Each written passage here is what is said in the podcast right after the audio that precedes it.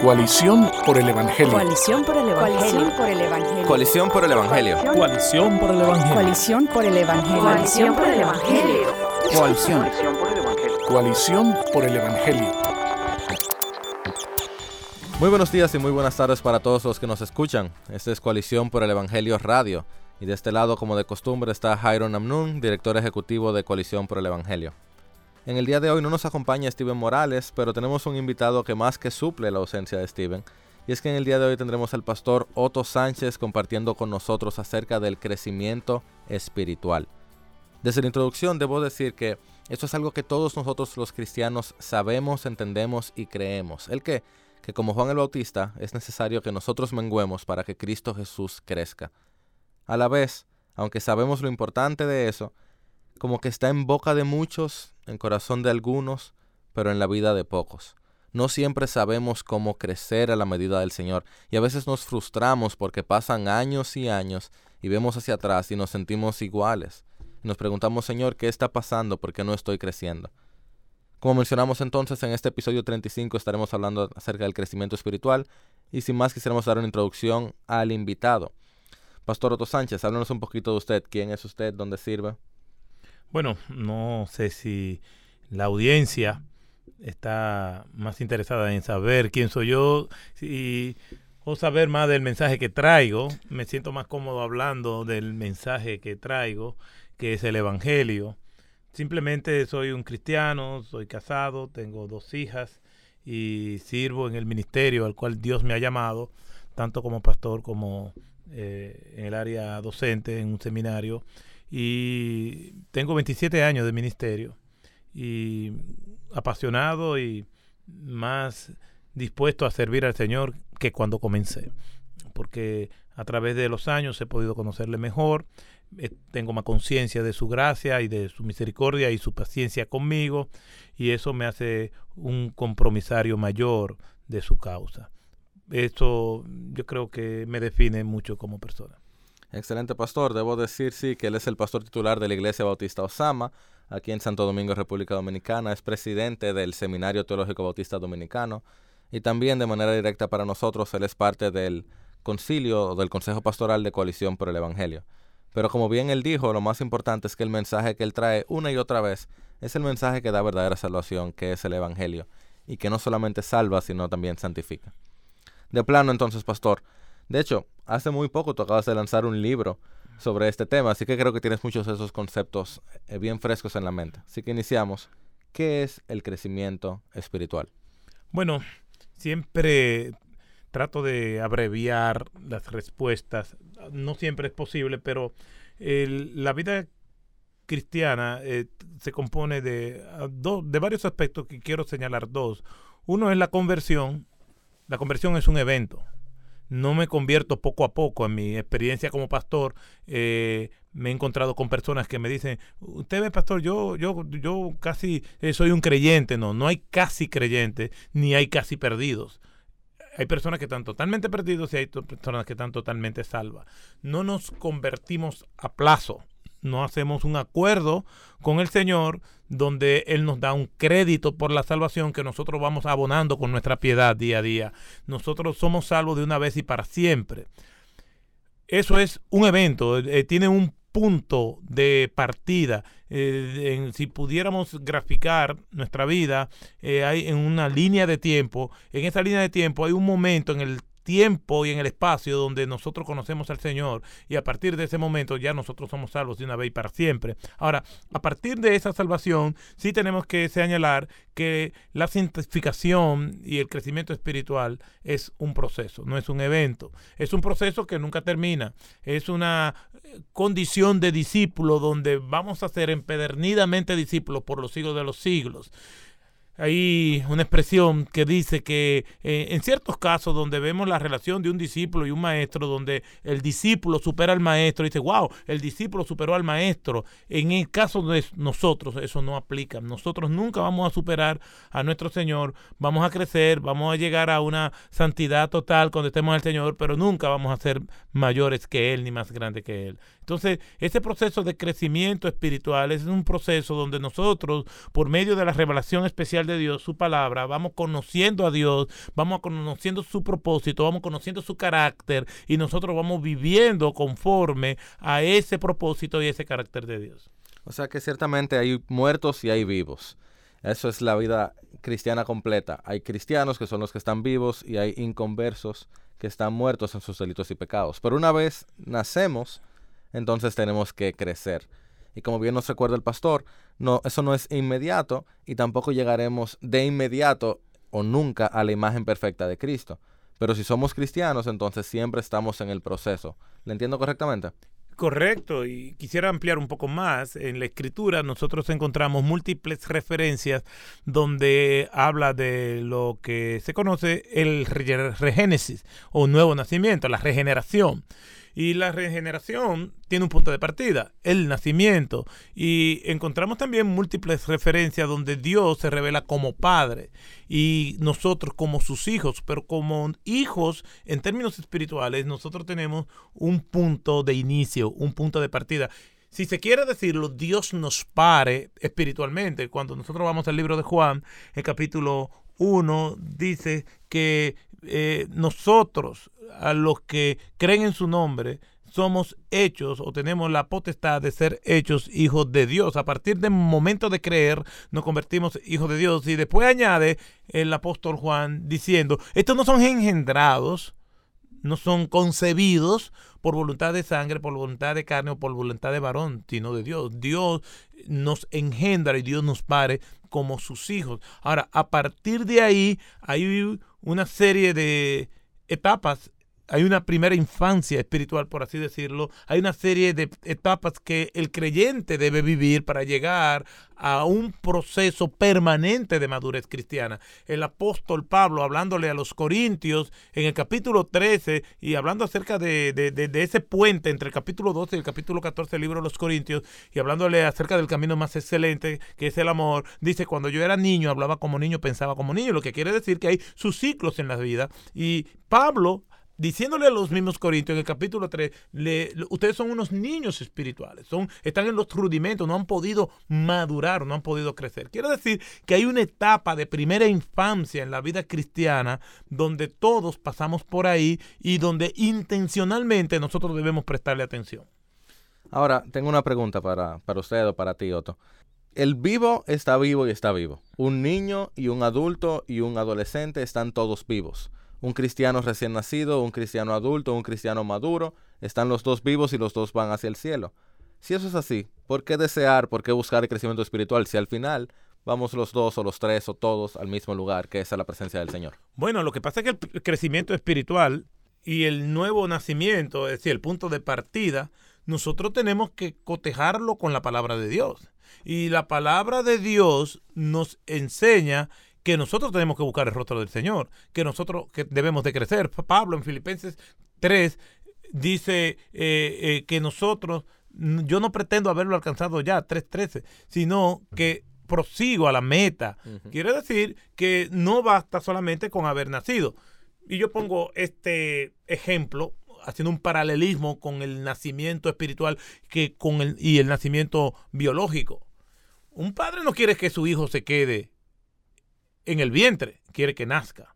Después que nazca, no quiere que se quede recién nacido, sino quiere que crezca. Después que ya supera la primera infancia, viene la adolescencia. Pero después de la adolescencia viene la etapa de adulto joven. Después viene la etapa de la madurez. Después viene la tercera edad. Después viene la cuarta edad, la quinta edad, si es que eso existe. Entonces, vivimos la vida por etapas. Y entonces el, el apóstol Pablo censura a los corintios al decirle, yo no le di a beber, no le di a comer viandas, sino que todavía están en leche, en los rudimentos, en las cosas esenciales, porque ustedes son niños. De hecho, la palabra niño se usa ahí en lenguaje peyorativo. Ustedes ya debieron haber crecido espiritualmente, sin embargo, se mantienen ahí. Pero para crecer tienen que darse una serie de condiciones que tanto los que somos maduros en la fe, debemos manejarla, como enseñársela al creyente que recién comienza en los caminos del Señor. Y yo quisiera agregarle algo a eso también, y es que, por un lado, definitivamente, algo vivo va a crecer si no, no está vivo. Y como tú bien nos recuerdas ahora, Otto, si genuinamente estamos vivos en el Señor, vamos a estar creciendo en el Señor. Y ese es el deseo de todo padre para con sus hijos. Pero también hay un segundo asunto y es que los bebés no pueden ayudar a nadie porque todavía están siendo ayudados y servidos. El que está inmaduro espiritualmente no puede servir a la causa de Cristo como debería, como Pablo bien censura y como tú nos recuerdas, porque está enfocado en sí mismo, todavía está muy necesitado del suero de la leche, que no puede estar sirviendo a sus hermanos en la fe. Un nuevo convertido, y volvemos al paralelismo, es importante entender la relación que hay en el nacimiento biológico con el nacimiento espiritual, porque se usa intencionalmente en la escritura para darnos una idea. Y varias Por- veces. Varias veces. Por ejemplo, el Señor dice, vosotros sois la sal de la tierra. Si yo quisiera saber qué me quiere decir Jesús con esa metáfora, lo único que tengo que hacer un ejercicio exegético, hermenéutico, antes de hermenéutico, un ejercicio exegético para ver para qué sirve la sal. Porque Jesús está usando esa metáfora para enseñarle a ellos algo con lo cual ellos estaban familiarizados. Están aprendiendo por asociación. Entonces, es un recurso didáctico que Jesús usa en el Nuevo Testamento. Entonces, si yo quiero saber cómo debe ser la dinámica que se da en, en el recién convertido, para yo intencionalmente guiarlo, tengo que ir a lo que la palabra de Dios dice. Un recién nacido necesita tres condiciones esenciales para vivir necesita alimentación adecuada, necesita atención adecuada y necesita ambiente adecuado. Te lo defino rápidamente. Claro. Necesita alimentación adecuada. Un niño recién nacido, él no escoge el alimento, se lo escoge sus padres, su madre, Él preferiblemente lactarlo, ¿verdad? Y el niño se lacta y la madre decide, si no puede lactar, pues decide qué tipo de alimento. El niño no recién nacido no, no puede ser colocado en un buffet. Yo quiero esto, yo quiero aquello. Él no tiene capacidad de decidir. Su alimento se lo definen y se lo dan sus padres. Un nuevo convertido ni siquiera puede definir qué es el alimento que le conviene. Un, un nuevo convertido, hace un tiempo atrás, viene a, a- a mí y me dice, pastor, mire, yo eh, tengo tantos meses viniendo aquí a la iglesia y vi este libro que me pareció tan bonito y me enseña Buenos días Espíritu Santo y yo lo, se, se lo, lo reprendí y le quité el libro. No, eh, ese alimento te va a indigestar, eh, eh, eso te hace daño, tiene un alto contenido de azúcar, ese da un conten- contenido calórico Y espiritualmente. tóxico. Y tóxico, te vas a intoxicar, no debes consumir eso. Pero él en su buena fe.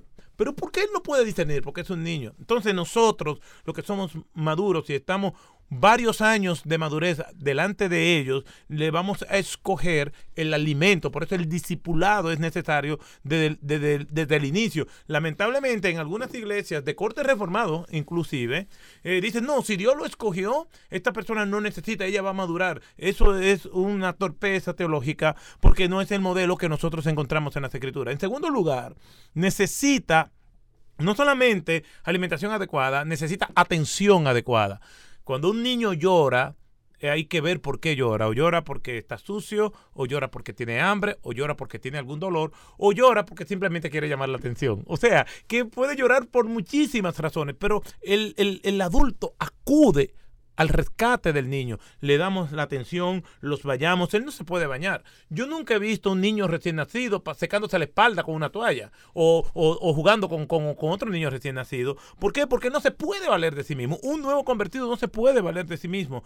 Viene con, con ciertos eh, eh, caracteres, con ciertos rasgos de su personalidad que todavía no han entrado en un proceso de madurez, de crecimiento. Hay personas que son nuevas convertidas, que son ñoñas, que no me llamaron, que, que, que pasó por el lado y no me saludó. ñoñas muy necesitadas que Muy por cualquier eh, cosita se eh, eh, ofenden. Son de alto mantenimiento, alto uno, mantenimiento, más, uno más que otros y poco rendimiento en esa primera etapa, lo cual lo complica más. Y entonces necesita la paciencia, necesita la atención adecuada. Y lo tercero que necesita un nuevo convertido es el ambiente adecuado. Una iglesia sana donde este nuevo convertido pueda ver a través del modelar lo que es el carácter de Cristo, lo que es el amor de Cristo. Eh, una persona que llega a una iglesia tóxica, a una iglesia no sana, eh, va a ver más dos mod- modelos que probablemente aún él siendo un creyente auténtico va a replicar y así sucesivamente se va a ir reciclando de generación en generación. Y así tenemos cientos de iglesias no sanas porque no fueron alimentados correctamente los miembros de las mismas y solamente han reproducido un modelo a lo largo de los años, algo que quisiéramos evitar en este resurgir de la sana doctrina en América Latina.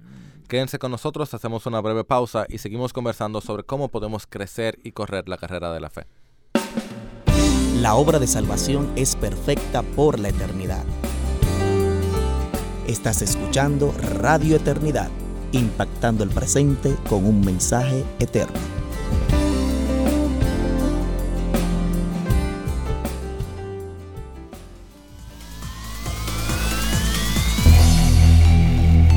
Algún día, el Dios del cielo manifestará su justicia y dirá al malo, basta ya. Algún día, los justos resplandecerán como el sol a perpetua eternidad. Un mensaje de Radio Eternidad, a favor de la justicia y en contra de la impunidad.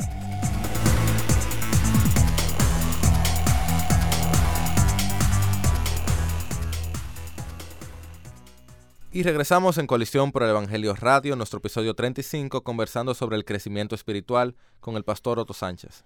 Poco antes de pausar, estuvimos conversando específicamente sobre la necesidad de un ambiente adecuado, de un cuidado adecuado y de un alimento adecuado para la carrera de la fe. Pero de manera particular, Pastor Otto, quisiera preguntarte, ¿cuáles son los medios principales para crecer espiritualmente? Ya nos hablaste de manera general, pero quizás desde la Biblia en adelante, ¿cuáles son esos medios de gracia para crecer en la gracia de Dios? El Salmo 119, 105 dice, lámpara es a mis pies tu palabra y lumbrera mi camino. Cuando el Señor llamó a Josué, le dijo, nunca se apartará de tu boca este libro de la ley. Cuando vemos la vida del escriba Esdras, eh, dice la palabra de Dios en capítulo 6, hablando acerca de su vida, que él dedicó toda su vida a estudiar la palabra de Dios, a aplicarla en su vida y enseñarla a otros. Me gusta, yo no, yo no soy muy fan de la NBI, pero precisamente este pasaje de Esdras me, me gusta como la nueva versión internacional lo, salud, lo, lo traduce y yo quiero leerlo y, y, que, y compartirlo con, con la audiencia. Y, y, nos habla acerca de, de ese carácter de, de Esdras y cómo él, ya que había dedicado toda su vida a estudiar la ley de Dios, a aplicarla en su vida y enseñarla a otros. Pero nosotros vamos a ver ese modelo constantemente en toda la escritura, en la relación que hay entre el, el, el discípulo y el Señor a través de su palabra. El medio de gracia principal que Dios nos ha dejado es el estudio de su palabra, porque ahí es que Dios se revela de manera especial. Cuando nosotros vamos al libro de Nehemías en el capítulo 8, se leyó precisamente el, escribo, el escriba Esdras, que había llegado 14 años antes que Nehemías a la ciudad de Jerusalén, dice que en el capítulo 8, desde el versículo 1 en adelante, que todo el pueblo se juntó junto a la plaza de la puerta de las aguas. Y el escriba Esdras leyó el libro de la ley desde el alba, el amanecer, hasta el mediodía, y que allí estaban juntos como un solo hombre, todos, a todos los que podían entender, desde el más viejo hasta el más joven. ¿Y qué sucedió? Que cuando el escriba Esdras, él no hizo un concierto, él no se paró allí para hacer un concierto, él no hizo allí eh, otra de las cosas que nosotros hacemos hoy en día, eh, una dramatización, que no me opongo a esto, pero si quería un encuentro con Dios, tiene que ser abriendo el libro. Tiene que siendo, eh, y, como dice Steve Lawson, un mensaje memorable, tráeme el libro, tráeme el libro. y él trajo el libro y se leyó el libro. Pero el libro por sí solo no pudo hacer un efecto, sino que el escriba Esdras tenía expertos e intérpretes que le enseñaban al pueblo lo que quería decir. El estudio de la Biblia es inductivo, tiene que ser guiado, tiene que ser asistido por personas que ya Dios ha preparado y que pasaron por ese mismo proceso. El medio de gracia que Dios nos ha dejado es crecer. Cuando yo encuentro una persona que me dice, yo no necesito ser instruido, yo puedo estudiar la Biblia por mí solo, yo dependo del Espíritu Santo, esa persona es un analfabeto eh, teológico y no sabe que el medio de gracia por excelencia es el estudio de la palabra, pero es guiado por otros.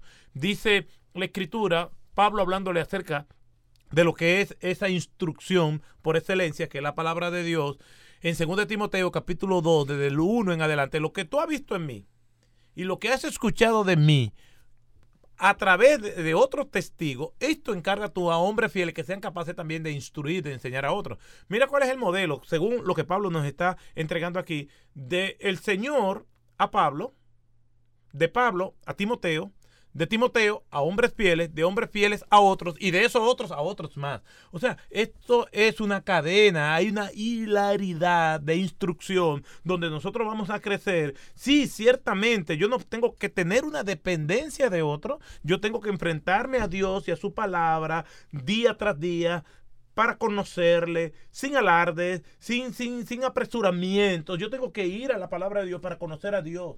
Pero yo también tengo que exponerme al asistido de la palabra de Dios por los recursos y por los instrumentos que Dios usa.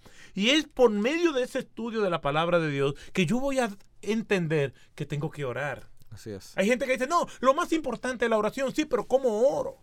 Dice el Señor, pedid, pero no recibí porque pedís mal. Porque para pedir bien tenemos que ir a la palabra de Dios porque ella es la que nos dice cómo nosotros debemos orar. El mismo Así es.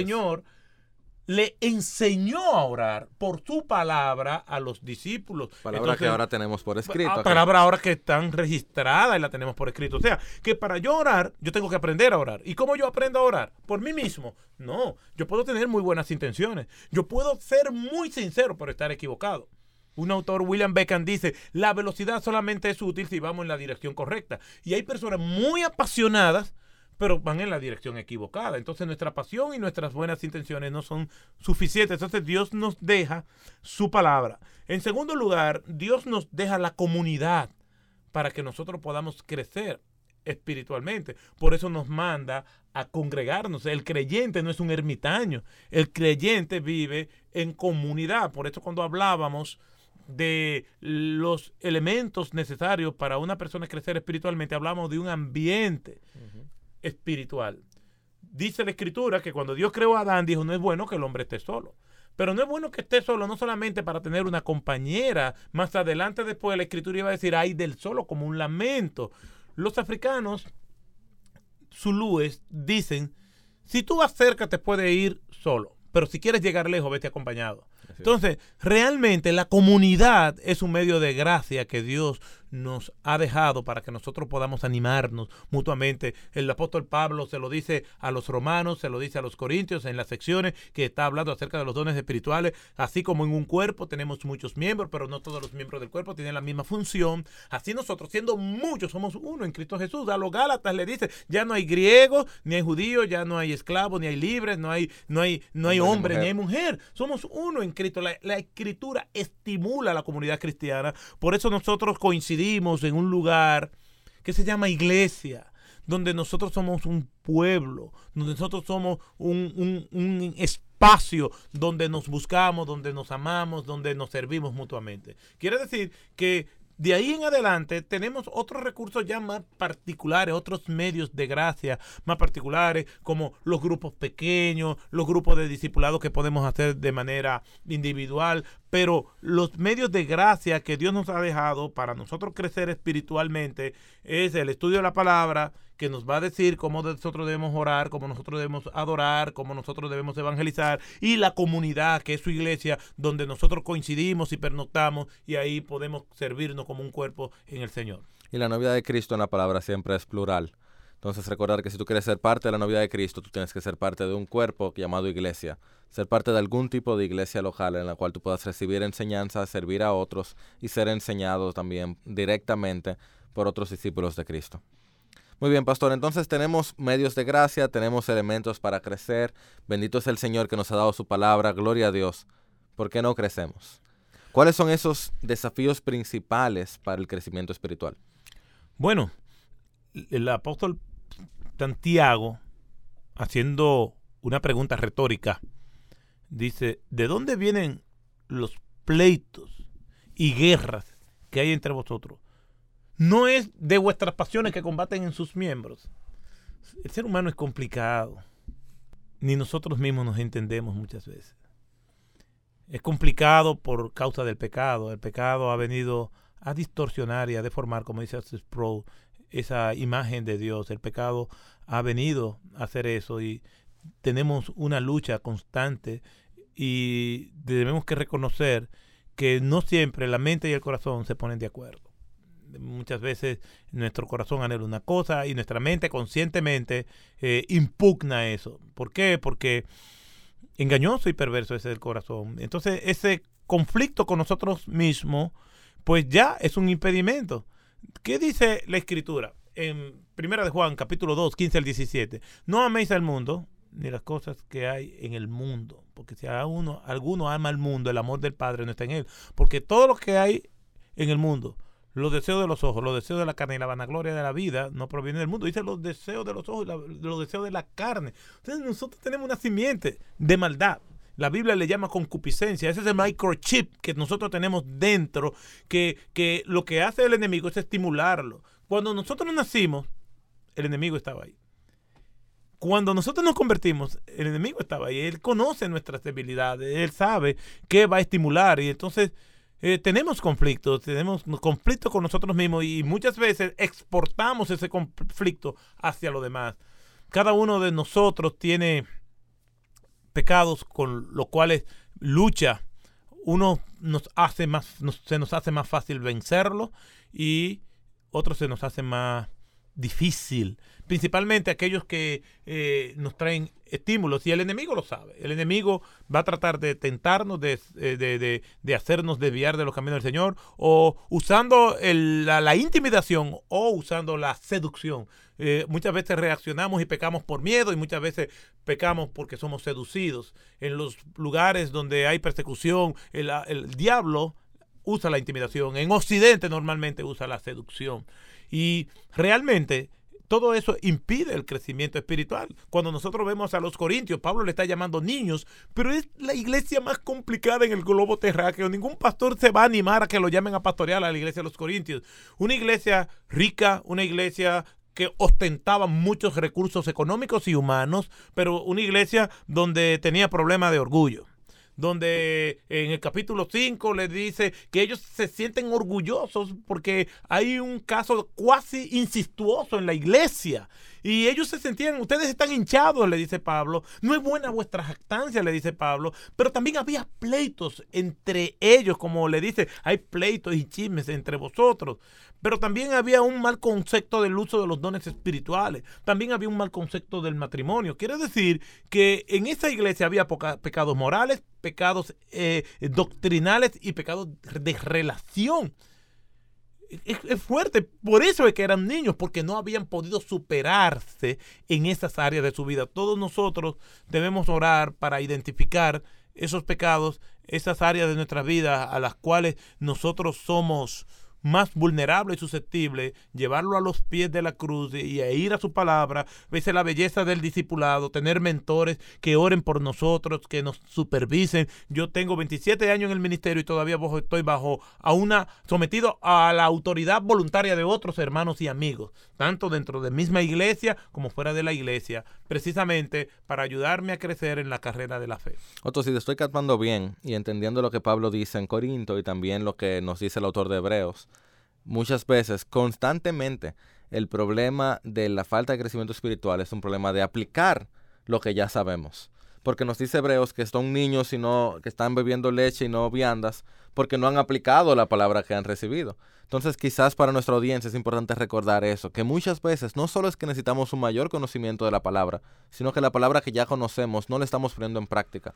Por tanto, una oración que pudiéramos hacer cada uno de nosotros es decir, Señor, que yo sé de ti, que yo no estoy obedeciendo que yo sé de tu palabra que no he empezado a obedecer, para entonces dar pasos de fe y caminar correctamente. En eso es verdad, pero hay muchos creyentes que saben lo que tienen que hacer. Eh, hay, lugares donde el problema es de información, ellos no saben. Claro, así es. Pero hay otros lugares que el asunto es de aplicación. La pregunta es, ¿por qué, si saben lo que hay que hacer, no lo aplican? porque hay una cuota de dolor que hay que pagar para servir al Señor y principalmente en Occidente, en esta cultura hedonista que ha permeado a la iglesia, nadie quiere sufrir, nadie quiere eh, sentir dolor y para poder crecer hay que estar dispuesto a sufrir. Cuando nosotros decimos que amamos a Dios, nosotros estamos diciendo al mismo tiempo que estamos dispuestos a sufrir por Dios. Mientras más tú amas algo, más vas a sufrir. Por eso, por eso dice el Señor, en el mundo tendréis aflicción. No se lo está diciendo la multitud, se lo está diciendo a sus discípulos. Por eso el mundo los odia, porque ustedes no, no soy del mundo. Y nuestra carne, que tenemos que luchar contra ella a diario, es como un niño que tiene malas crianzas y desobediente. Que si tú no la complaces, tu carne se hace sentir mal.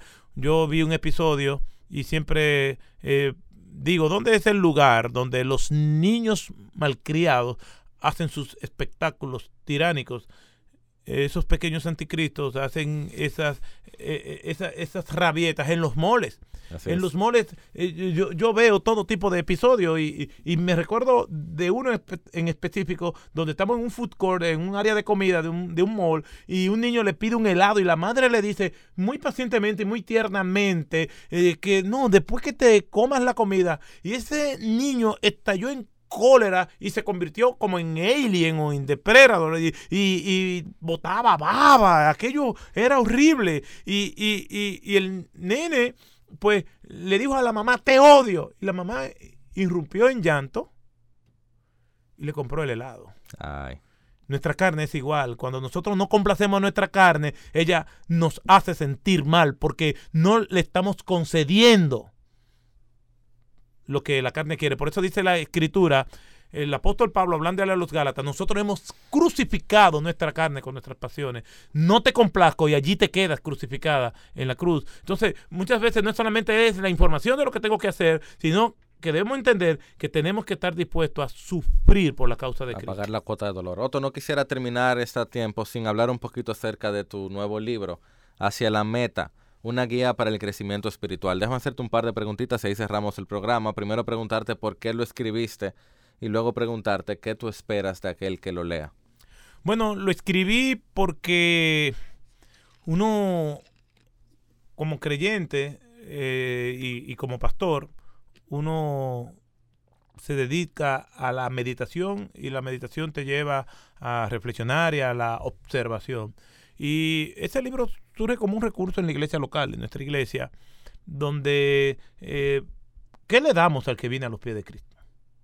Hay muchos manuales eh, fríos y doctrinales. Yo conozco una iglesia, con todo el respeto, ¿no? que le da teología sistemática de Gruden a los nuevos convertidos y este me siento avergonzado porque eh, yo no lo hago, ¿no? Pero no creo que es muy práctico. Entonces, eh, entendí que tenía que escribir algo, ya que lo buscaba, y no estoy promocionando el libro, pero eh, no lo encontré. Entonces, eh, este libro es un libro para personas que recién comienzan en los caminos del Señor. Eh, cada capítulo después tiene un resumen del capítulo, un bosquejo, para que la gente, si no solamente lo estudió, sino que quiere enseñarlo, ni siquiera tiene que pensar en el bosquejo, es seguir ese bosquejo. Pero también tiene preguntas para grupos pequeños y tiene un devocional para cada día de la semana relacionado con el tema, para que siga rumiando la palabra de Dios durante la semana. Pero una persona que viene de otra iglesia, y yo no estoy seguro lo que cree, no solamente me voy a conformar con la carta que me pueda traer, sino que también le voy a dar ese libro para que entienda lo que es el Evangelio y cuáles son los pilares de la iglesia, porque el libro lo, lo entiende. No es un libro básico, creo que el promedio de los creyentes no dominan la mayoría de los conceptos que están en el libro, pero sería un buen punto de partida para una persona que quiere crecer sana en los caminos del Señor. Quiere decir que si una persona viene de otra iglesia o es recién iniciado en los caminos del Señor, ese es el libro, pero un pastor que quiera comenzar eh, una iglesia, también ese libro le va a ayudar. Y como siempre digo, si a veces una persona llega a una iglesia establecida ya y quiere asegurarse de que todos tengan un mismo punto de partida, también puede usar este libro. Entonces, eh, doy gracias a Dios que lo que yo esperaba está sucediendo. Iglesias establecidas de muchos años comenzaron el año con, con este libro para toda la iglesia. Y eh, espero que los creyentes puedan apreciar, no a mí, sino apreciar más al Señor, porque las múltiples referencias, y es algo que, que, la gente me ha llamado y me ha dicho, ¿cuántas referencias bíblicas tiene? Tiene muchas referencias bíblicas y he tomado cerebro prestado de otros autores para reforzar los conceptos que están en el libro. Yo espero que sea de bendición, porque para mí es de bendición y todavía lo sigo usando. Yo doy esta primera clase en nuestra iglesia, soy yo que la doy y a veces leo y digo, wow, esto lo escribí yo, entonces este, realmente me sorprendo de lo que Dios hace. Pastor Otto, gracias por su tiempo con nosotros. Queremos dar las gracias a Radio Eternidad desde donde grabamos este programa. Gracias a ti, Radio Escucha. Recuerda que puedes escucharnos a través de coaliciónporelevangelio.org, puedes ver el detrás de escena a través del YouTube o puedes escucharnos también a través de Radio Eternidad. Dios te bendiga. Coalición por el Evangelio. Coalición por el Evangelio. por el Evangelio. Coalición por el Evangelio. Coalición por el Evangelio. Coalición por el Evangelio. Coalición por el Evangelio. Coalición. por el Evangelio. Coalición por el Evangelio. Este programa es otra producción de Radio Eternidad. Si quieres escuchar más contenido de nuestros programas, te invitamos a visitar nuestra página web radioeternidad.org. También puedes descargar y compartir nuestras diferentes aplicaciones para iPhone, Android, iPad y iOS.